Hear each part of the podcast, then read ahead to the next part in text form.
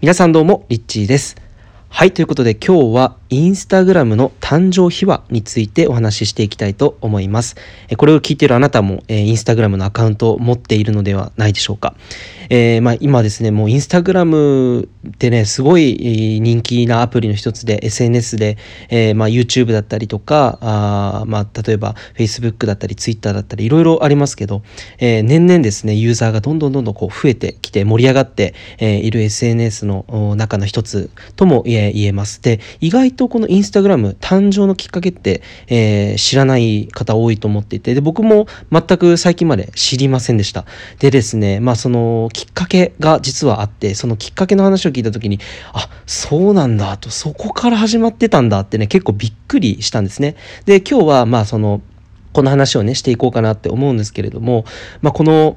ポイントとして最初にお伝えしておきたいことっていうのはとにかく自分が好きなことを追いかけることの大切さについてです。そうだから何が言いたいかというとこの物語この誕生秘話そのインスタグラムを作った創業者の一番最初のきっかけこれがですねまさに、えー自分の好きなことをやった結果今世界中の人たちに利用されているという、まあ、この未来につながったっていうところですね。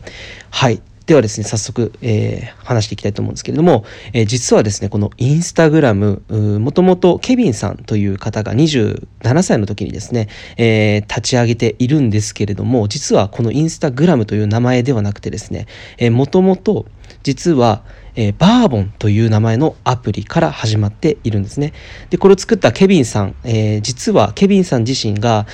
バーボンとウイスキーを本当に大好きで愛してやまない愛好家だったらしいんです。で、そのアプリを通して、えーそのバーボンだったりウイスキーを、まあその、場所を特定してその地図という機能、まあ、地図の機能をつけて、えー写真を投稿することによってどこに美味しいウイスキーがあるかとかウイスキーが好きな人同士がまあつながれるみたいなそういったえー考えをもとにバーボンというアプリを作り始めたそうなんですね。で、えーケビンさんはもともと Google で働いていたので全くその実はあのコンピューターサイエンスだったりそういった知識っていうのは全くなかったらしいんですよ。ただこれを作りたい作りたいっていう思いでですね、えー独学でいろいろとコンピューターについて、まあ、Google で働きながらえー学んでいく傍らこういった仕事をして、えーどんどん開発を進めていってである時ですねハッチというあのその投資家だったりとかいろんな人がこう集まるスタートアップの、人だったりとか投資家それに投資をする人たちが集まるそういったパーティーに参加したんですね。でそのパーティーで出会った投資家たちに自分のやっているそのバーボンというものを作っているんだという話をした時にみんなが興味を持って、まあ、後日その全員がですね話しかけたみんなが、えー後からコンタクトとして、えー一人一人ですね、まあ、面接というかお話をもっと詳しく聞きたいということで、まあ、そのじ自分のですねやろうとしていることをいろいろと提案をしたらしいんですね。で、まあ、そこからいろいろと話が進んでいって、えーまあ、最終的にですねその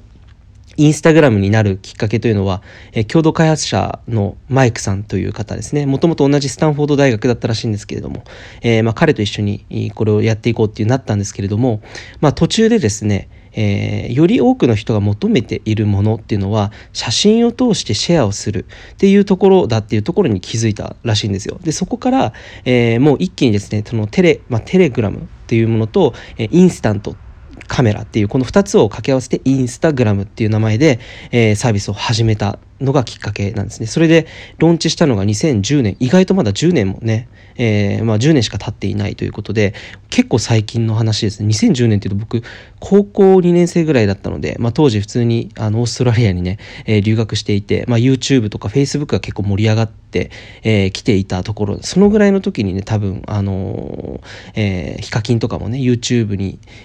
を始めていたのではないのかなというふうに思うんですけど、まあ、その頃にインスタグラムがね世界にローンチされて、まあ、最初のね、えー初日から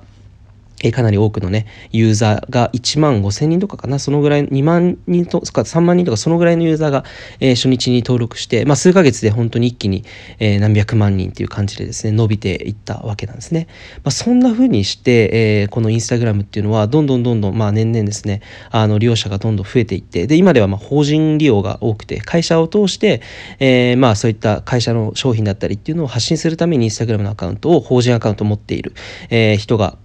結構増えてきていると、えいうふうになってですね、え日々、まあ、日々というか本当に今インスタグラムってかなり盛り上がっています。で、ね、年齢層も意外と若いだけじゃなくて結構ね50代から60代の、ね、方もね使っている人もいるというふうに言われているので、え SNS のね中でもかなり人気の SNS とも言えると思います。でこの話聞いた時に僕は本当に思ったのっていうのはそのまあ、ケビンさん創業者のケビンさんが一番最初にやっぱバーボンとウイスキーをその好きな人同士をつなげる写真を通してそして地図を通して投稿することでつながるっていうそういったものを作りたいっていうふうに思ったそのケビンさん。彼のその最初の動機ですよね。うんそれってやっぱり彼自身がまあ好きだからっていうところからスタートしているワクワクするからっていうところで、えー、スタートしていった結果そこに多くのね、えー、人が集まってでそこからいろんな形がね変化していって、まあ、最終的にこう今のインスタグラムっていう形になって、えー、まあ、世界のねどこか、え果てのねあの日本日本という国の、え僕たちみたいな人もですね、え利用するような時代になったっていうようなことが、まあ、起きたっていうことなんですね。これって本当にすごいことだなって思ってていて、えこの間もあのライブ配信でちょっと話したんですけどバタフライ効果っていうのがあるんですよ、えー、要はインドの蝶々のパタパタっていったねその風が台風の台風をねブラジルで巻き起こすっていうように要は一つの波っていうのがずっとこう波紋のように広がっていくっていうのがまあバタフライ効果。だからその一つのワクワクすることその自分自身が本当に好きなものにフォーカスするだけで、え、いいんだというところで、え、言うと本当にホンダ技研まあホンダって車があると思うんですけどホンダももともとホンダさん本田宗一郎さんは、えー、車をですね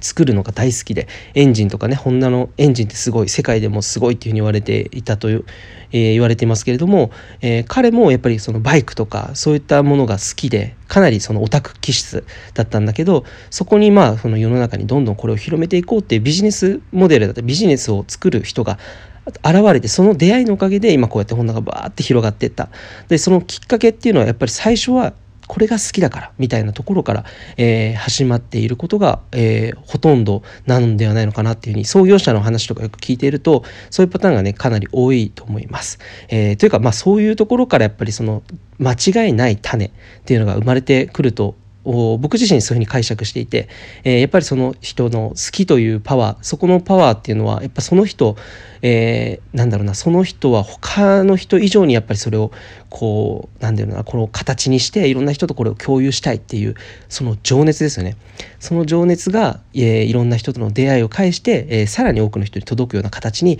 変形していって最終的にそれがこう世界中で共有されるっていうような、えー、流れができてくる、まあ、これはあの別の方の例で言うと日本で言うと個人、えー、個人投資家じゃないすいません。えっとえー、あのお片付けの魔法の近藤まりえさんこんまりさんですね、えー、今では、まあ、世界ではコンマリングっていうふうにこんまりさんがえー、動詞に使われているぐらいお片付けっていうのが世界にブームを巻き起こして、えー、累計1200万部を超えるですね本を、えー、海外で展開して、えー、そして昨年ですねネットフリックスでも、まあ、あのドキュメンタリーでもう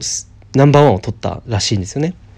で今、えお片付けブームがこう世界中で巻き起こっている。そのきっかけとなっているのはやっぱりこんまりさんが、えー、10代の頃に片付けをね、えー、やり始めて友達のね部屋とかその友達の友達の部屋を片付けていったら最終的に今世界のお片付けをしていると、え、いうふうに広がっていくっていうのはやっぱりその前にその前提としてやっぱりきっかけっていうのが必ずあってそのきっかけっていうのは最初の部分はやっぱり好きとか情熱とかそこから、えー、始まっているんではないのかなっていうふうに、えー、いろいろな生成功されている方を見て、えー、日々思います、えー。ということで自分の好きっていうのは何なのかやっぱりこれを知ることっていうのは初めの一歩なんではないでしょうか。ということで、えー、ぜひですね、自分自身にとっての好きとか、情熱とか、これだけは譲れない、えー、そんな自分にしかわからない自分だけのワクワクすること、それをですね、思い出す時間を作ってみてはいかがでしょうか。はい、ということで、えー、今日はインスタグラムの誕生秘話についてお話をしてみました。いかがだったでしょうか？よかったらいいねを押していただけると嬉しいです。はい、ということで以上です。リッチーでした。